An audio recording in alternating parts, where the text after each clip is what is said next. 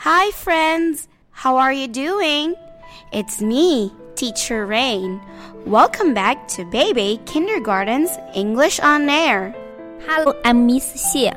Today, let's read a short story together. Are you ready, Teacher Xie? Yes, I am. But wait, our little friends from Star Class are here. Hello, little friends. Come and join us as we read another interesting story that is filled with fun and learning. Hello! Hello, What's your name? I'm Ruth. Hello, what's your name? I'm Alice. How are you, Rose? I'm happy. How are you, Alice? I'm happy. Who's ready for story time? Me. What's your story all about? It's About a chameleon and colors. It's story time. The title of our story is Rainbow Chameleon. Now, when Teacher Reign is reading a story, what should we do? We should Open and lock our lips. Hands on our lap and sit like a prayer. Let's read Rainbow Chameleon by Yusuke Yonezu. Leon Chameleon is a chameleon. Chameleon can change colors very quickly. Look, Leon changes color again. Look, what color is it? orange. And he changes color again. Look, what color is Leon now? He's the same as the flowers. Leon wants to play, but where is his friend Carmen? I don't know. Let's find out. Is she hiding in the grass? Oh no! It's a snake!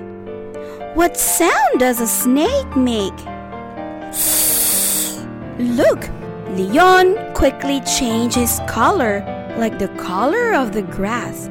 The snake can't see him. Leon keeps on looking for Carmen. Can you help Leon find Carmen? Carmen, in here, are you? Is Carmen hiding behind the rock? Oh no! A big bad wolf! What does the, a wolf say? Like lightning, Leon changes color like the color of the rock. The big bad wolf can't see him. Leon is still looking for Carmen. Can you help Leon? Carmen, where are you? Hmm. Did Carmen fall in the water? Oh no! It's a crocodile! As quick as a wink, Leon changes his color like the color of the water. The crocodile can't see him. Raindrops start to patter down. Where are you, Carmen? I love you. I want to play with you. Carmen blushes bright red. She can't hide any longer. Then here comes the sun. With it is a rainbow. Let's play the rainbow color games. Follow me, said Leon and Carmen. Let's say the colors. Ready? Red, orange, yellow, pink, purple.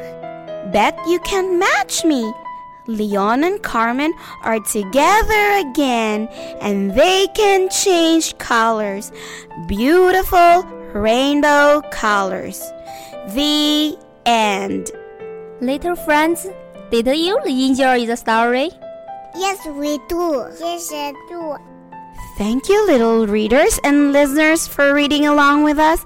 That's all for today. Let's say goodbye. Goodbye, see you.